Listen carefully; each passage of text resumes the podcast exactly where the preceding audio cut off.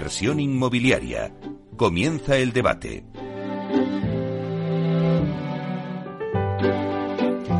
Bueno, pues esta sintonía que escuchamos nos anuncia el tiempo del debate y hoy en nuestro debate nos vamos de viaje y hacemos el viaje del comprador de una vivienda. Y los oyentes se preguntarán, pero bueno, ¿cómo es eso de que nos vamos de viaje? Bueno, pues es muy fácil. La promotora Culmia ha realizado un informe que ha llamado así el viaje del comprador y el motivo de dicho informe es el de conocer cómo la pandemia y el efecto del confinamiento pues han modificado las prioridades del comprador de vivienda en España en todas sus fases del proyecto, desde el inicio de la búsqueda hasta el cierre de la compra. Bueno, Culmia en este informe nos va a dar un foco una foto, perdón, de cuáles son en la actualidad las necesidades de los compradores, eh, ayudándonos a conocer mejor qué esperan de sus viviendas y también de esa relación con el promotor. Para analizar este informe contamos con expertos en la materia que también nos darán sus claves, nos darán sus datos y entre todos vamos a intentar daros las claves del comprador de una vivienda. Así que voy a pasar a presentar a todos los que tengo en la mesa. Bueno, pues tenemos con nosotros a Consuelo Villanueva, que es directora de instituciones y grandes cuentas de Sociedad de Tasación. Buenos días, Consuelo. Buenos días, muchísimas gracias por la invitación. Un lujo estar aquí. Pues un placer tenerte aquí con nosotros. Eh, también tenemos a Julio Touza, que es fundador de Touza Arquitectos. Buenos días, Julio. Hola, Meli, ¿cómo estás? Siempre es un placer estar en, tu casa y más con estos compañeros magníficos. Sí, la verdad es que hoy estáis muy top todos, así que va a ser un debate top total. Bueno, entonces seguimos con Cristina Antoso, directora comercial y de marketing de Culmia. Buenos días, Cristina. Buenos días, Meli. Y nada, como siempre, un placer estar aquí, más que nada con los compañeros y esta mesa que tenemos aquí. Bueno, es un, placer. Es un placer para mí que, compartas ¿no? Eh, en esta mesa eh, este informe para que todos podamos aportar y dar las claves ¿no? al, oyente. Y también tenemos con nosotros a Ignacio Ortiz, que es director de Reset and Investment de, de Activum, Real Estate Consulting. Buenos días, Ignacio. Buenos días, Meli, y a todos los oyentes. Un placer volver a coincidir aquí en Capital Radio. Ya te echaba yo de menos, que después de la pandemia y esto tiempo no has venido mucho, así que yo paso lista. Pues encantado de venir. Bueno, un placer, de verdad, teneros a todos. Em, si te parece, Cristina, vamos a empezar por, el, por poner encima de la mesa, em, presentarnos el informe, ¿no? Para que podamos tener los datos y, y poder ya empezar nosotros a analizar. Cuéntanos.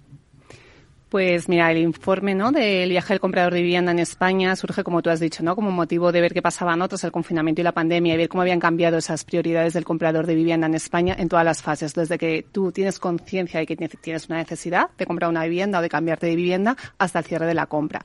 Y este informe nos va a permitir pulsar la opinión general, analizar las experiencias que han tenido los eh, compradores y en base a eso pues tener una foto actual de cuáles son las necesidades reales del comprador para ver qué esperan de la vivienda que van a recibir por parte de la promotora y también va saber cuál es esa relación promotora-cliente que necesitan, ¿no?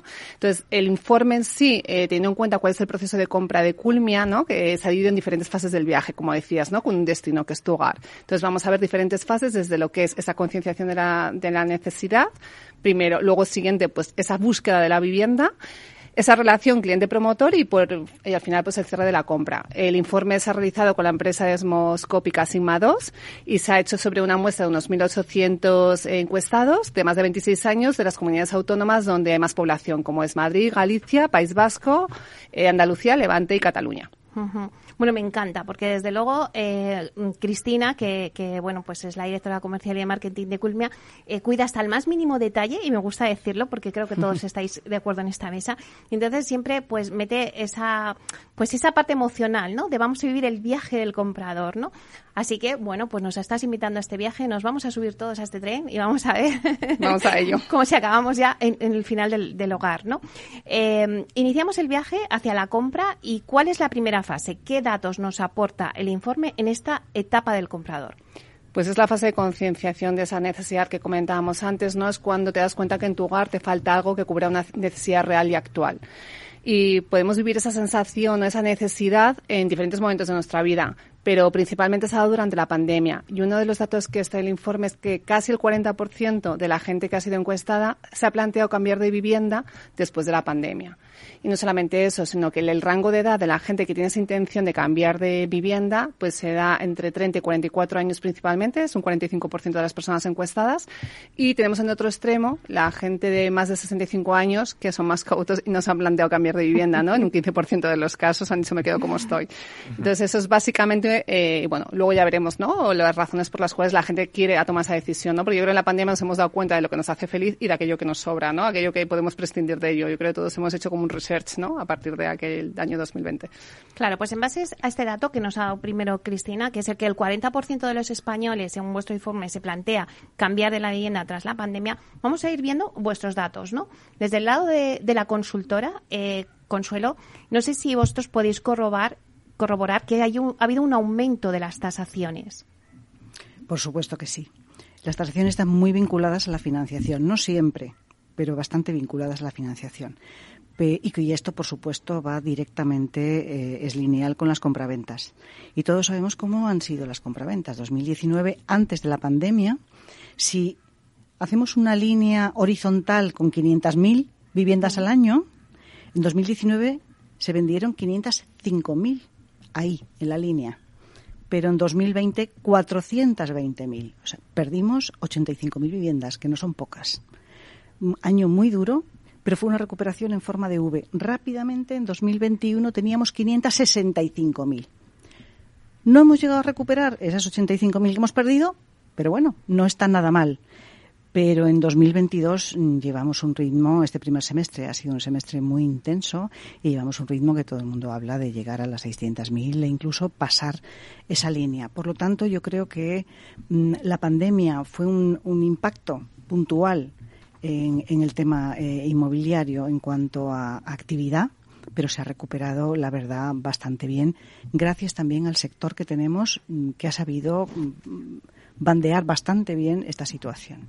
Bueno, vamos a ver si, si, si en los arquitectos echan humo vuestros estudios. Hay, eh, Julio, ¿ha habido un incremento de demanda de servicios de estudios de arquitectura después de la pandemia? Bueno, yo creo que eh, los datos que da Consuelo son muy interesantes porque no se trata tanto solo de la obra nueva. Si te fijas, está hablando de transacciones en orden de magnitudes de 500, 600, cuando en España hoy se están produciendo en un rango anual de las 100, 100.000 anuales. ¿no?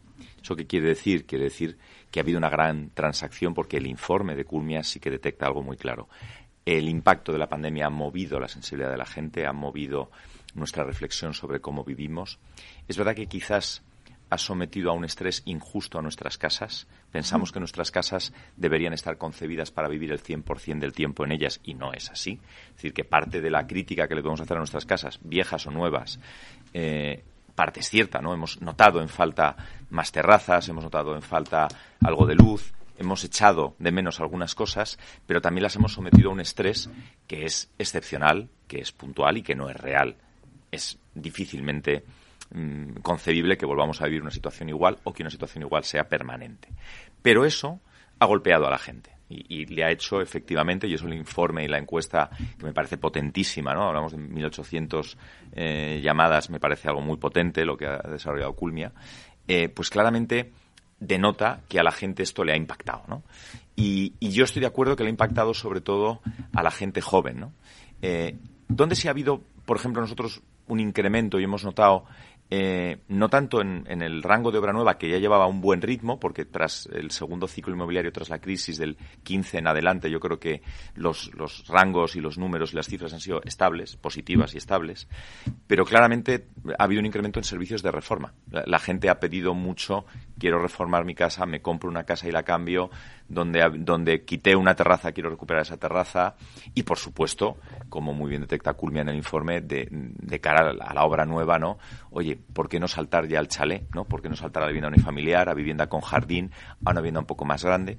Porque lo que yo creo que sí ha quedado para quedarse, ¿eh? valga la redundancia, es lo que ha llegado para quedarse es esa idea de que vamos a pasar algo más de tiempo en casa. El teletrabajo sí que es una de las herencias de la, de la pandemia, no de manera permanente, pero sí ya como una dinámica más.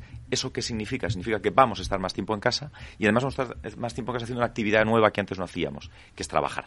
Eso le hace a nuestra casa, le, exige nuevas respuestas. ¿no? Y por tanto, viene en obra nueva y viene en reforma, pues obviamente eh, tenemos los arquitectos, los promotores, todo el sector, tenemos que dar respuesta. Ignacio, eh, ¿se vende todo? ¿Os lo quitan de las manos o qué? pues, eh, claro, desde Activum Real Estate Consulting tenemos muchos puntos donde, donde ver eso que comentas, Meli, de si se vende todo. Por un lado, en los concursos de comercialización, que es un indicador adelantado de qué va a suceder en la obra nueva. Es decir, la mayoría de promotoras, y aquí Cristina Ontoso nos lo puede corroborar, eh, lanzan concursos de comercialización para apoyarse en consultoras o comercializadoras. Y ahí la actividad ha sido francamente trepidante. Y por otro lado, como testigos de la comercialización de muchas promociones a lo largo de toda la geografía nacional, pues hemos registrado un gran número de ventas y, muchísimo interés. Y efectivamente, esta crisis sanitaria que hemos afortunadamente, entiendo, superado, aumentado la demanda. Y también quería eh, añadir a, todo, a todos los comentarios de los contertulios eh, que es importante también que ha, acompañado la economía. han acompañado los, los tipos de interés, eh, un precio del dinero económico y también la inflación que al principio, bueno, parecía una incertidumbre importante en estos primeros meses de inflación elevada, ha favorecido que eh, el comprador o los compradores potenciales se hayan animado en mayor medida porque la vivienda, no lo olvidemos, también es un refugio.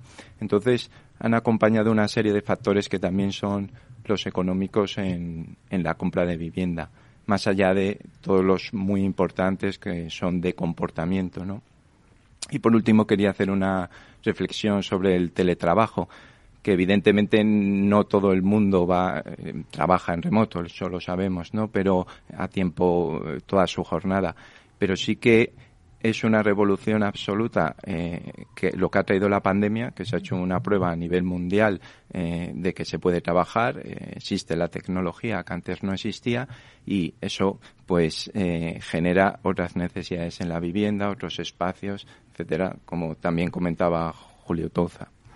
Bueno, pues seguimos con nuestro viaje. Vamos a seguir haciendo eh, el primera la parada, que es el proceso de búsqueda.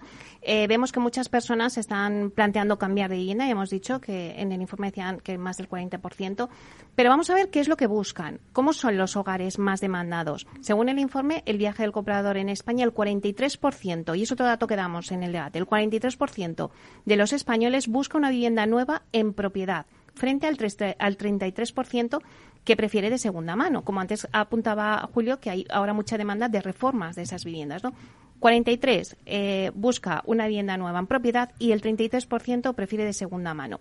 Y solo un 7% busca una vivienda en alquiler. Bueno, vamos a ver, eh, Consuelo, si estos datos vosotros los pues lo corroboráis o, qué datos vosotros manejáis desde Sociedad de Tasación. la, gente quiere vivienda en propiedad todavía eh, el, hogar, el donde vivir es hacer el nido, es para fundar una familia, es, tiene un proceso a largo plazo de estabilidad y no olvidemos el tema de las pensiones. Cuando eres mayor quieres tener un refugio porque desde luego vivir, o sea, pensar en un alquiler desde una pensión hmm. es algo bastante complicado y cada vez se está volviendo más complicado.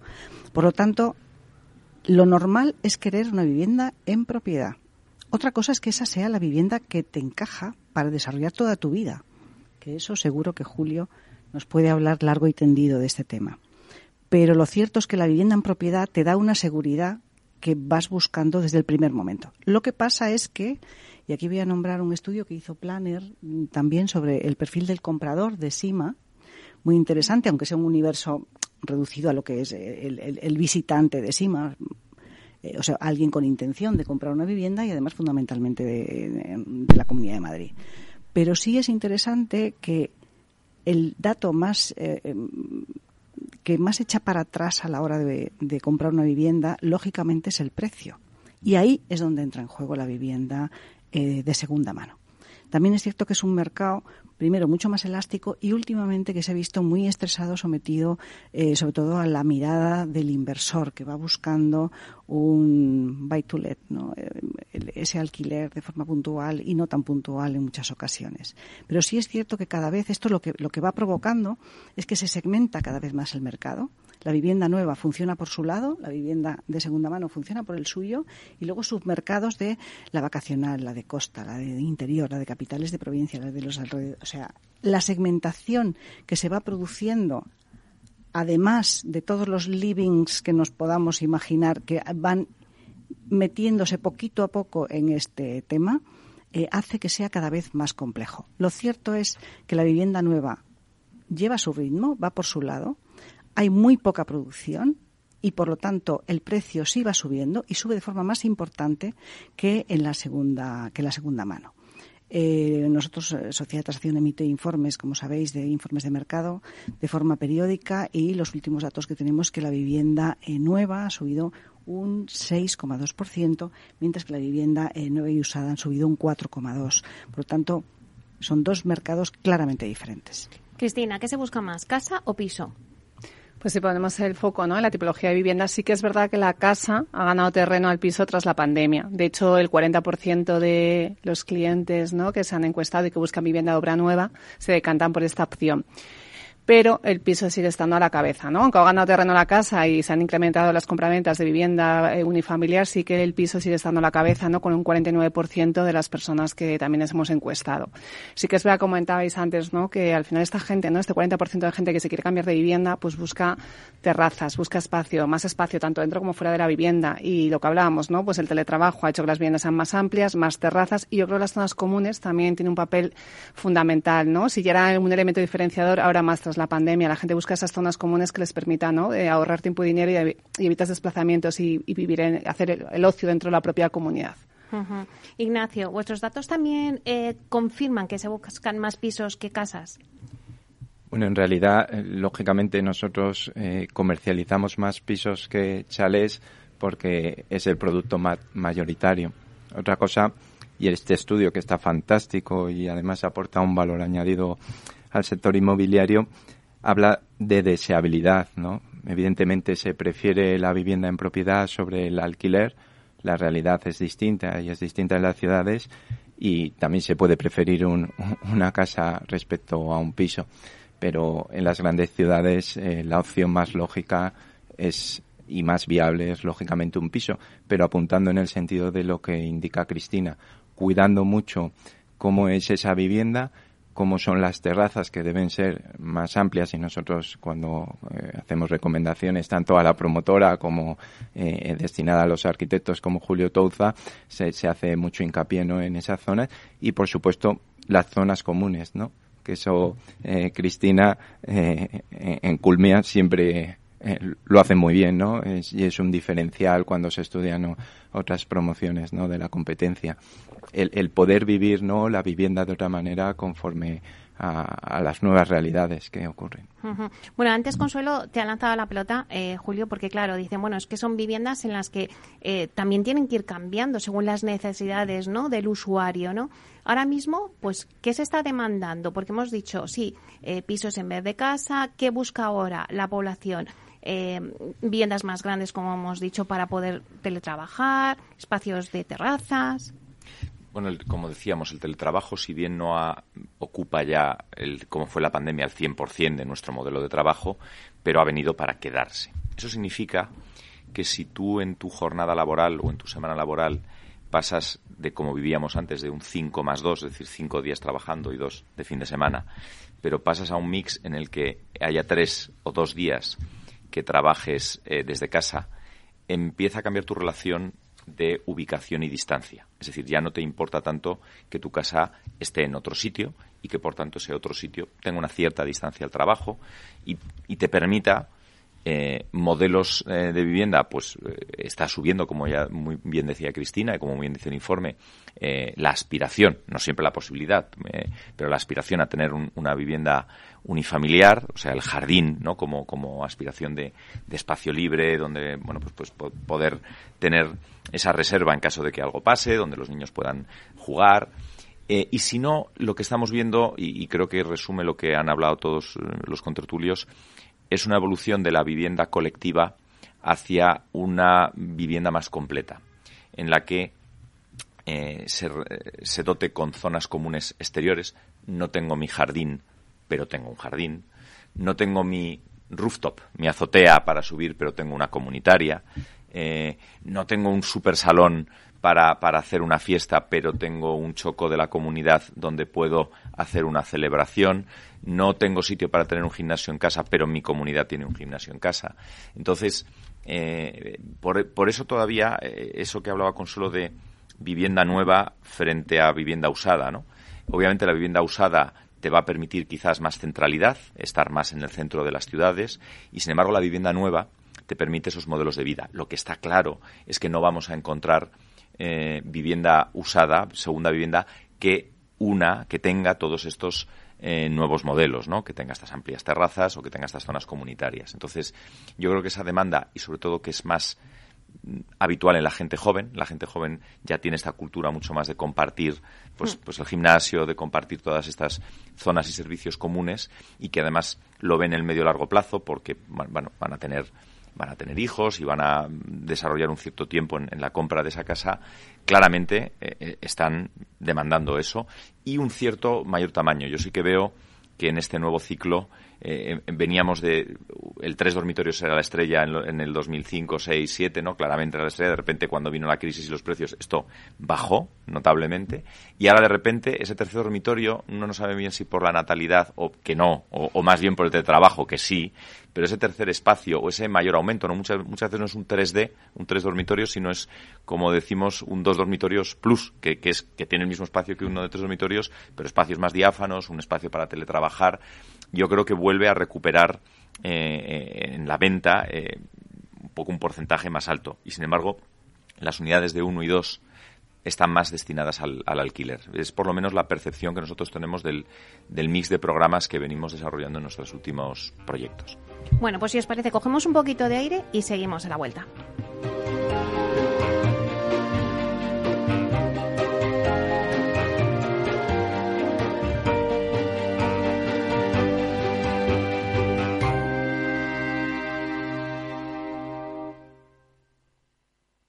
Entonces, dice usted que su obsesión por la tecnología viene desde la infancia. Hombre, quizás padezco un overflow tecnológico en mi API por un bug infantil, pero tanto como obsesión. Es hora de sacar a ese inversor en megatendencias que llevas dentro. En Renta 4 Banco, seas el tipo de inversor que seas, tenemos un curso para ti. Entra en r4.com e inscríbete a uno de nuestros 300 cursos gratuitos de inversión. Renta 4 Banco. ¿Quieres más? ¿Estás comparando hipotecas? Hay matices que marcan la diferencia. Hipotecas Cuchabank. Consúltanos directamente. Más info en cuchabank.es. Capital Radio. Siente la economía. Miras el móvil. ¿Alguien te ha dado me gusta? ¿No le conoces? ¿Cómo ha llegado a ti? Y ahora una solicitud de mensaje. ¿Qué quiere? La captación de mujeres por redes sociales es una realidad que empieza con un like. Ayúdanos a erradicarlo. Denuncia. Pacto de Estado contra la Violencia de Género. Comunidad de Madrid. Disfruta de la mejor cocina gallega en Montes de Galicia. Todo un clásico moderno en el barrio de Salamanca. Disfruta de la variada dieta atlántica, de las mejores carnes y pescados tratados con respeto y transparencia y regados con una de las mejores bodegas de la zona. En grupo, en familia o en pareja, Montes de Galicia te ofrece el espacio perfecto en cada ocasión. ¿Sabes cuál es el mejor dial para escuchar Capital Radio? Tu móvil. Ya tienes disponibles las versiones de iOS y Android de Capital Radio. Y si quieres escucharlas en tu coche, lo tienes muy fácil. Empareja el Bluetooth de tu coche con tu móvil o tableta, entra en la app de Capital Radio y ya lo tienes. Escucha Capital Radio en digital. Y si te preguntan qué escuchas, no lo dudes. Capital Radio.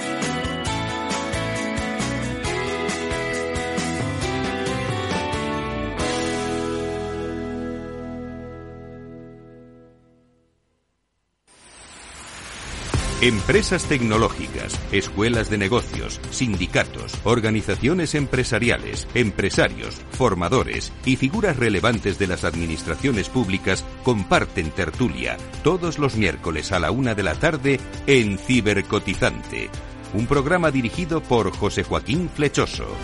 Cibercotizante, la digitalización desde una óptica diferente. Capital Radio.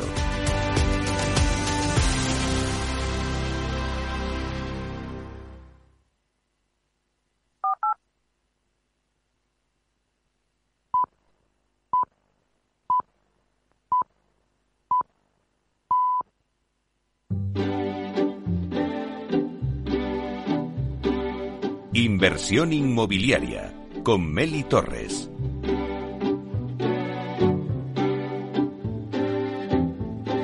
Bueno, pues seguimos con nuestro debate del viaje del, comprador ¿no? de una vivienda. Vamos a hacer un repaso rápido a la mesa que tenemos hoy con nosotros. Tenemos a Ignacio Ortiz, que es director de Reset and Investment de Activum Real Estate Consulting, a Cristina Ontoso, directora comercial y de marketing de Culmia, a Julio Touza, fundador de Touza Arquitectos, a Consuelo Villanueva, directora de instituciones y grandes cuentas de sociedad de tasación.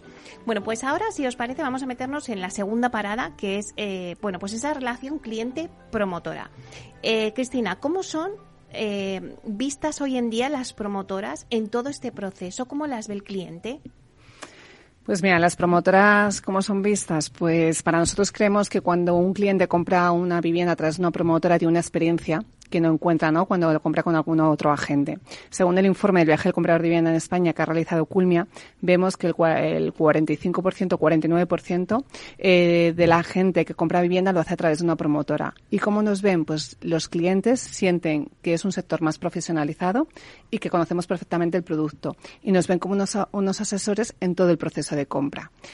Y esto pues coincide con la creciente confianza que ha habido en los sectores, en el sector en los últimos años, donde somos un sector más profesionalizado, con perfiles más cualificados y donde estamos aportando valor, no solamente como empresa, sino a la sociedad y a los propios clientes. Y si vemos un poco los informes que hay del sector en cuanto a reputación eh, corporativa, reputación inmobiliaria, sí que es verdad que ha mejorado muchísimo por el impacto social y económico que tiene nuestra actividad en el sector. Claro, eh, Julio, ¿qué importancia tienen los estudios de arquitectura también en esta relación ¿no? de, cliente-promotor?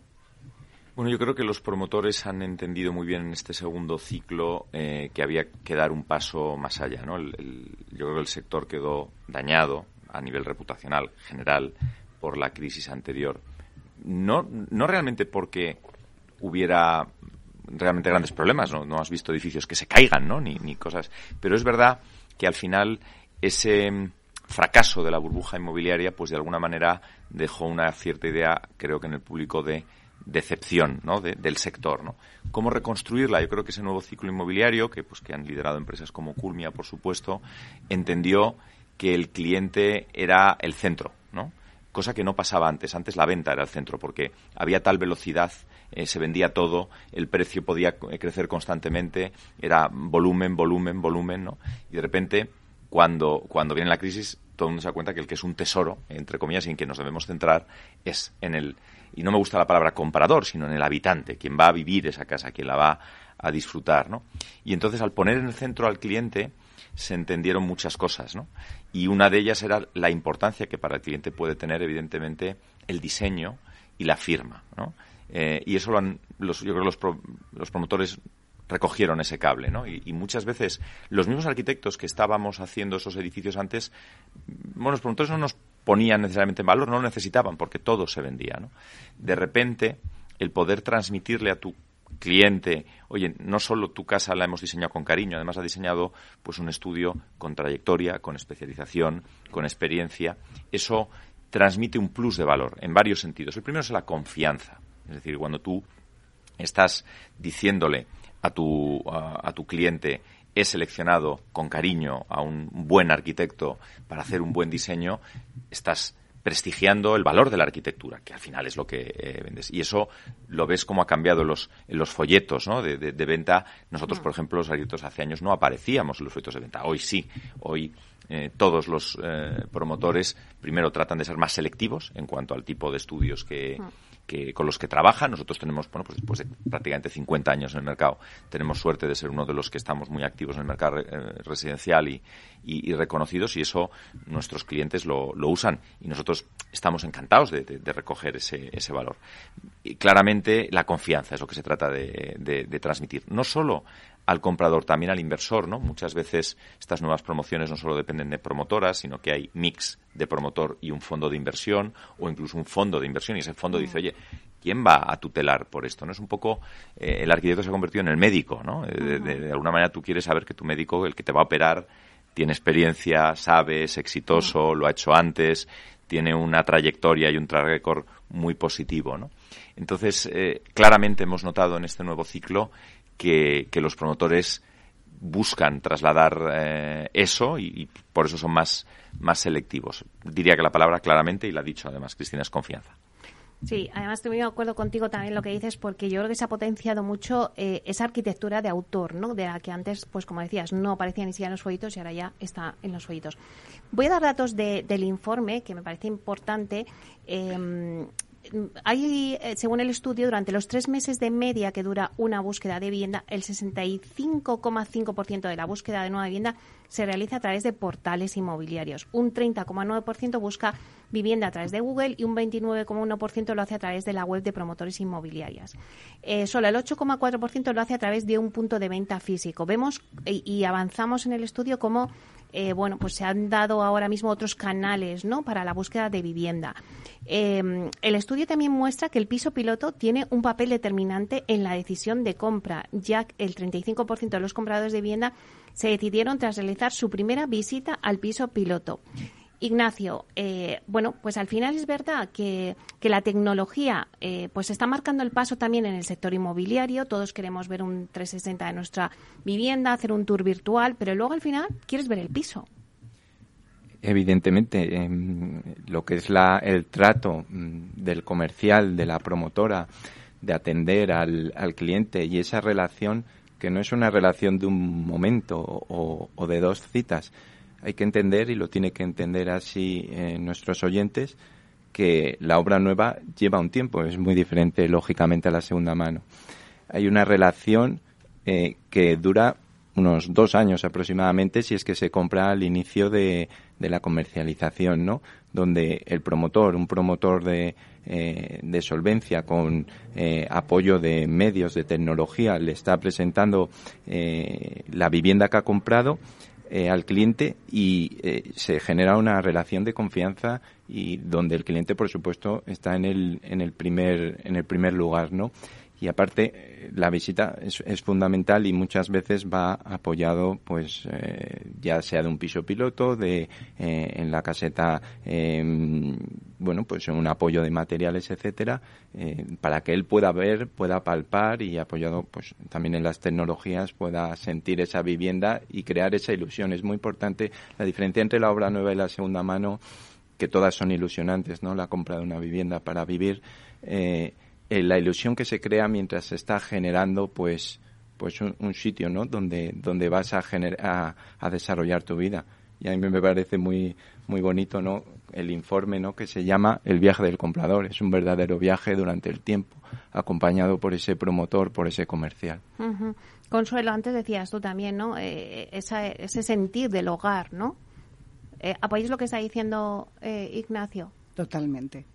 Eh, puedes utilizar todos los medios, eh, redes, no sé qué, mm, páginas web, todo lo que quieras, buscadores, fenomenal toda la tecnología, pero al final acabas queriendo ver eh, y tocar, porque hueles, oyes, la luz, quieres ver dónde estás. Y eso, esa percepción del espacio, vuelvo a mirar a Julio, que es...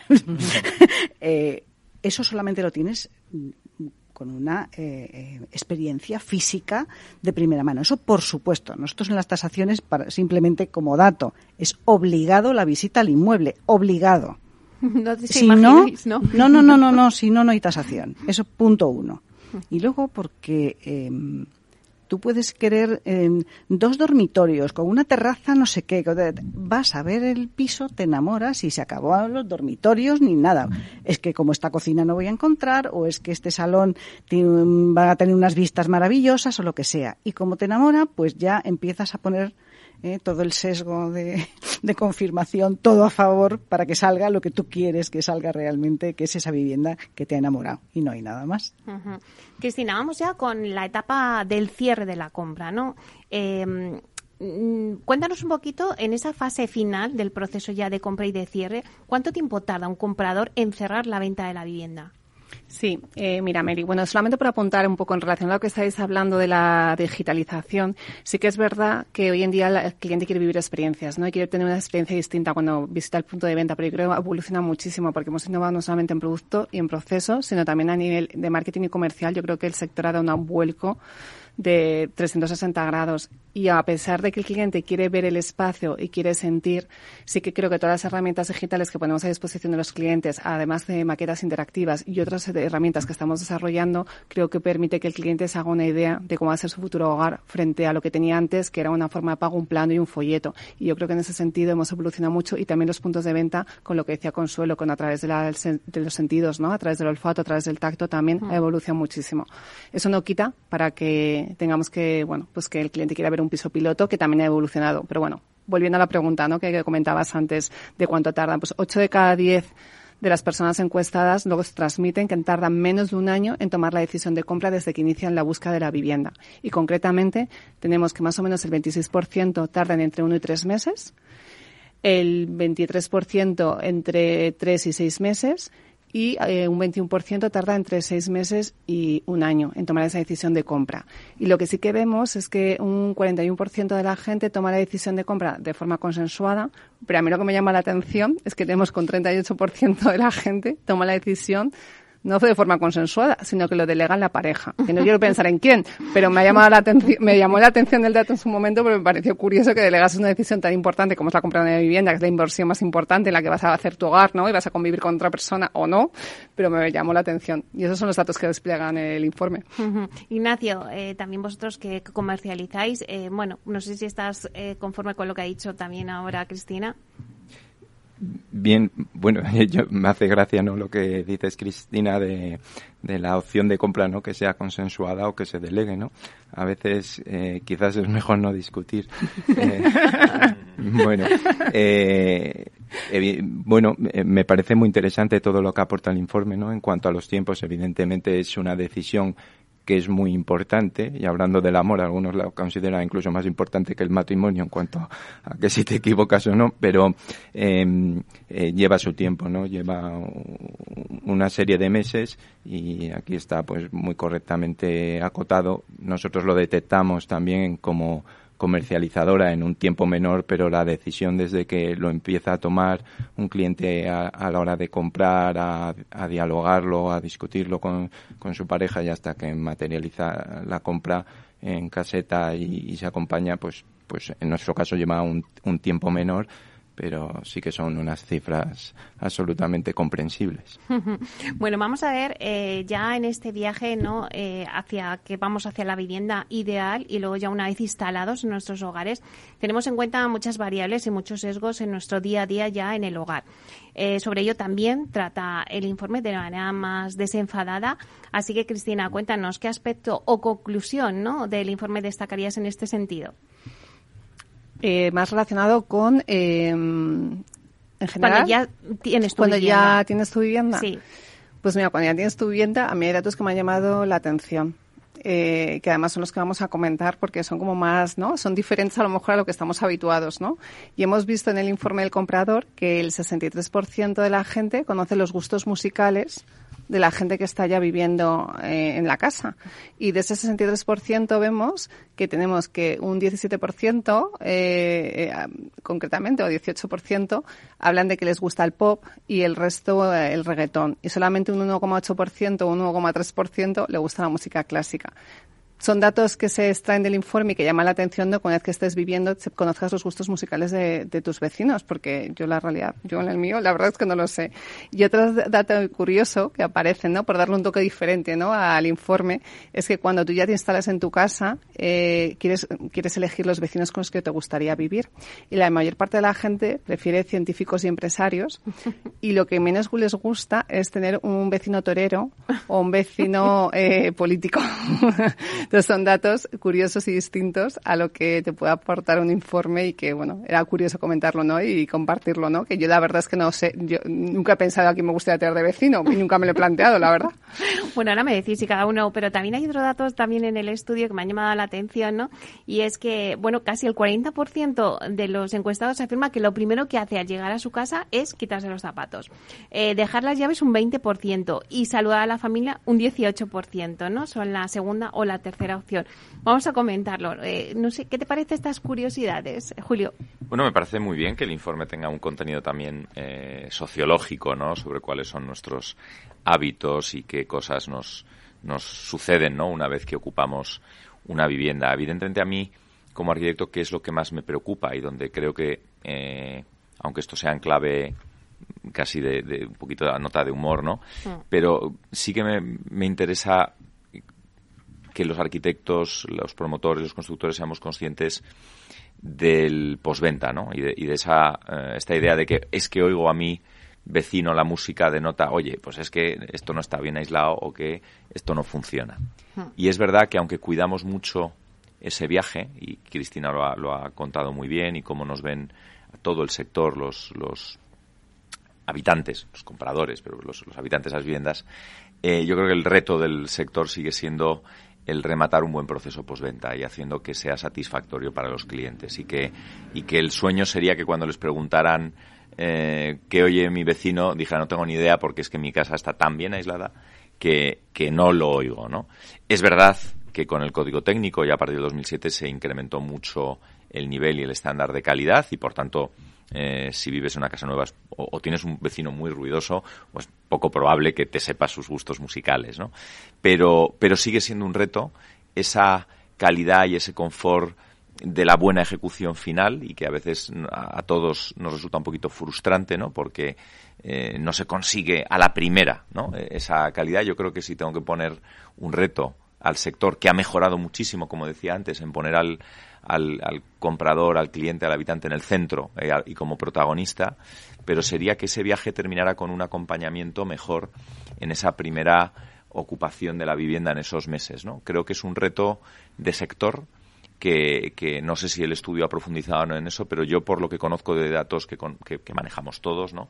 Mi, mi, sensación es que hemos mejorado muchísimo en, en cómo ilusionamos a la gente, cómo transmitimos confianza, cómo diseñamos, cómo se vende, cómo se les acompaña, cómo se les va haciendo el seguimiento de obra, que tiene una información que antes no tenían, pero al final sigue existiendo este reto de cómo conseguimos que ese paquete con el lazo, e, e, ese catálogo que hablábamos antes un poco, que podía ser, ¿por qué no?, como el de los coches, ¿no?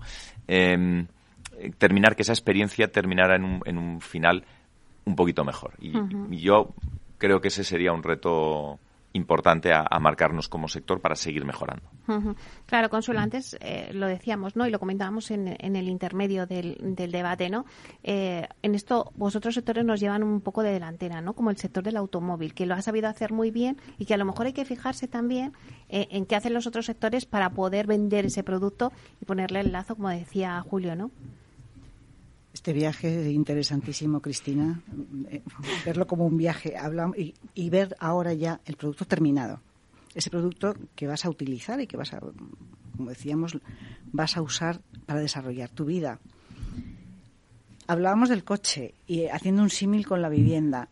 Eh, el coche tiene un folleto donde tiene mm, perfectamente mm, puedes ver todas sus características técnicas, cuánto gasta, cómo es la tapicería, todo. En una vivienda prácticamente también. Y hacia ahí es hacia donde se va trabajando, porque eh, cada vez es más importante todas las todo lo que acompaña, todo lo que hace que la uses de una determinada manera. Temas de sostenibilidad, de eficiencia energética, de un montón de cosas que cada vez van a pasar además a primer plano. Y como además el estudio recoge algunos datos curiosos, como este tema de los toreros y de los gustos musicales, yo voy a aportar un dato, una curiosidad, ya con el producto, con el producto terminado, cuando entramos nosotros a hacer una tasación para financiación para ese comprador, nos encontramos cosas curiosas también. ¿Qué tasamos? Bueno, pues no sabes la cantidad de gente que no lo sabe, pero está viviendo en el piso del vecino. Porque es la división horizontal. Tu casa no es la tuya, sino que es la de tu vecino y al revés. Esto es una cosa frecuente. Temas de linderos, servidumbres, que luego vienen denuncias. Pues decía, la visita es importante. O sea, hay que eh, tocar, hay que visitar, hay que estar y cada vez se cuida más al cliente, como hemos estado todos de acuerdo porque, porque gracias a Dios el cliente cada vez es más importante y nos determina cada vez más ese producto terminado.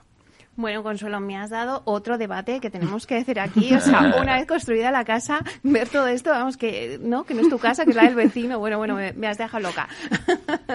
Menos mal que no nos suele pasar eso mucho, por lo menos en Culmia, porque si no me, me van a preocupar. Pero... Pasa, pasa. Bueno, Ignacio, también en estos datos curiosos ¿no? que, que estamos poniendo sobre encima de la mesa, eh, vosotros que comercializáis también las viviendas, eh, bueno, pues ¿qué, qué, qué datos sacáis curiosos?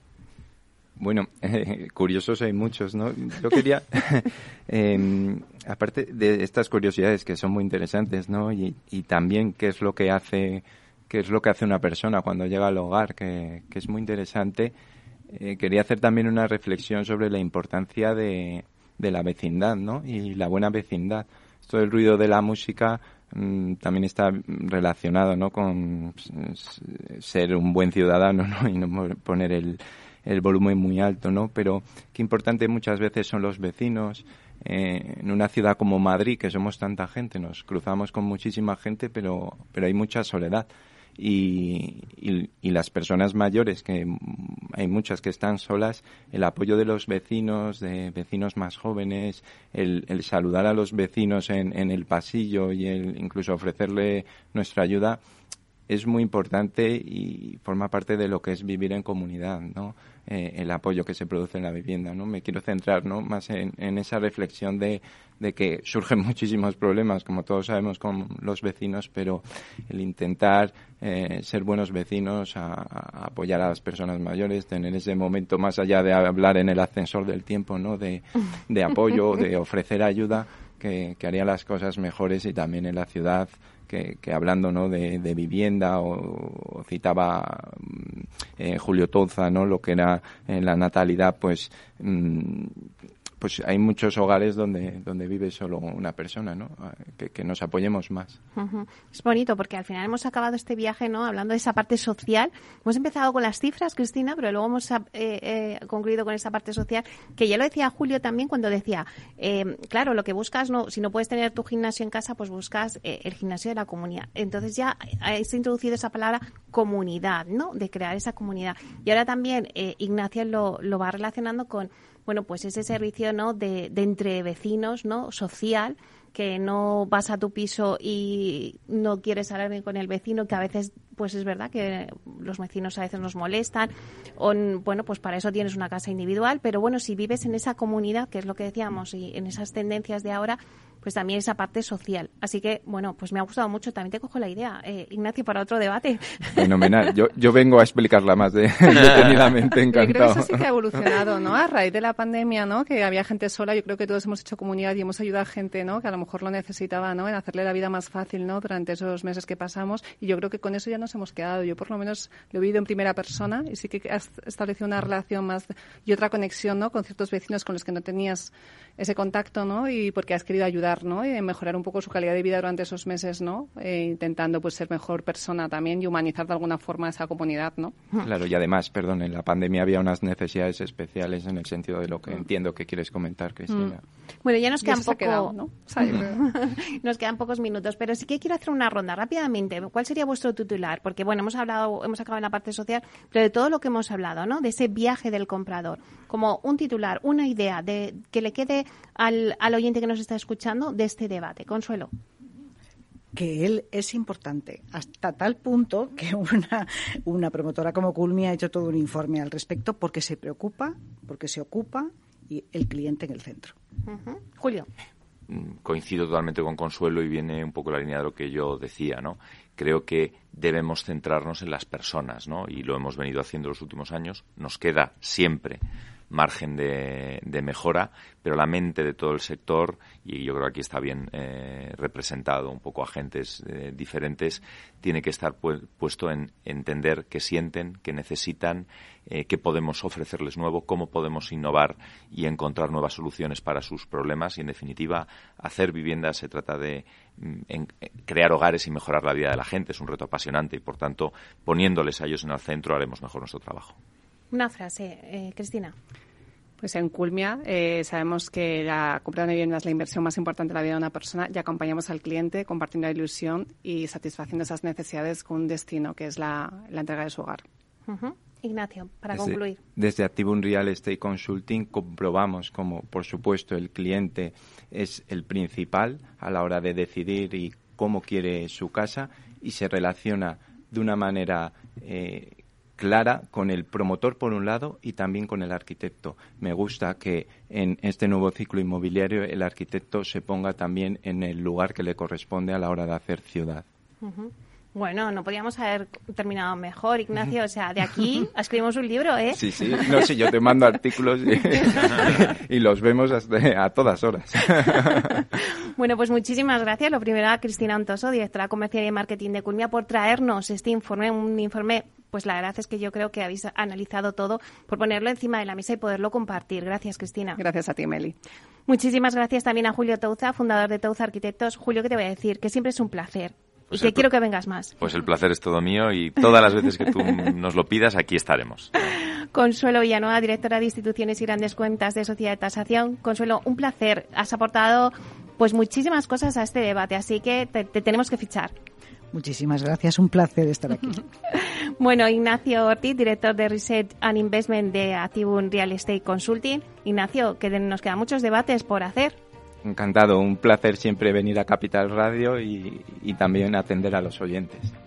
Bueno, pues muchísimas gracias a ustedes, señoras y señores que nos escuchan al otro lado de las ondas. Gracias por estar ahí y compartir este espacio con nosotros. Gracias también de parte del equipo que hace posible este espacio de eh, eh, Ay, ahora no me sale tu nombre. Me cachis en la mar que me he olvidado. de Juanma Cañadas. En la realización técnica y de quien les habla, Meli Torres. Les esperamos mañana viernes de 12 a 1 en Inversión Inmobiliaria. Hasta entonces, que sean felices.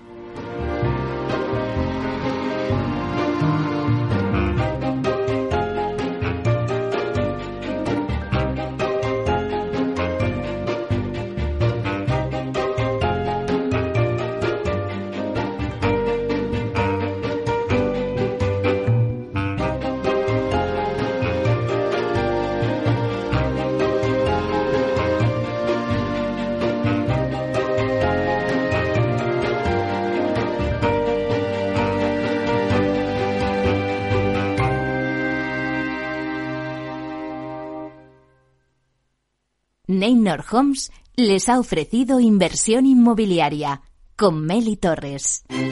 Neynor Homes presenta Inversión Inmobiliaria, cada jueves de 10.30 a 13 horas en Capital Radio, un espacio donde se darán las claves para realizar la mejor inversión en inmuebles y sacar la mayor rentabilidad a sus propiedades. No se pierda su cita inmobiliaria de la semana en Capital Radio.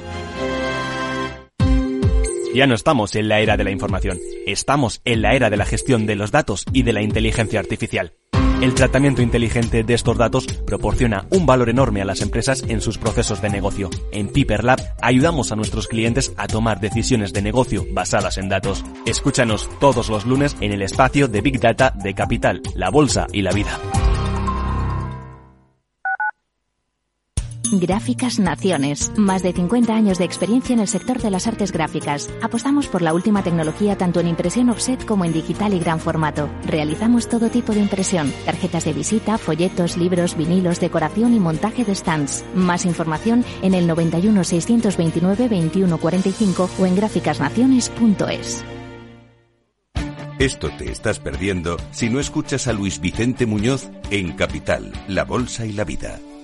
Antonio Garamendi, presidente de la COE. Habría que evaluar, eh, y para eso también está la mesa, nos podríamos sentar, y me da igual si hubiera que cambiar la ley, un salario mínimo que se acogiera o que se acoplara eh, a cada uno de los territorios de este país, porque la realidad es que la propia negociación colectiva también va en función de esos territorios. Es diferente cuando vemos el convenio del metal, por ejemplo, pues de Vizcaya es muy diferente al convenio del metal de otra provincia, e incluso del propio País Vasco. Y yo creo que esa es la realidad eh, y es por eso por lo que estamos diciendo este tema.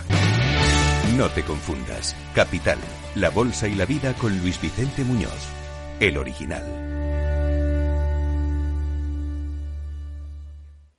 Disfruta de la mejor cocina gallega en Montes de Galicia. Todo un clásico moderno en el barrio de Salamanca. Disfruta de la variada dieta láctica, de las mejores carnes y pescados tratados con respeto y transparencia y regados con una de las mejores bodegas de la zona. En grupo, en familia o en pareja, Montes de Galicia te ofrece el espacio perfecto en cada ocasión.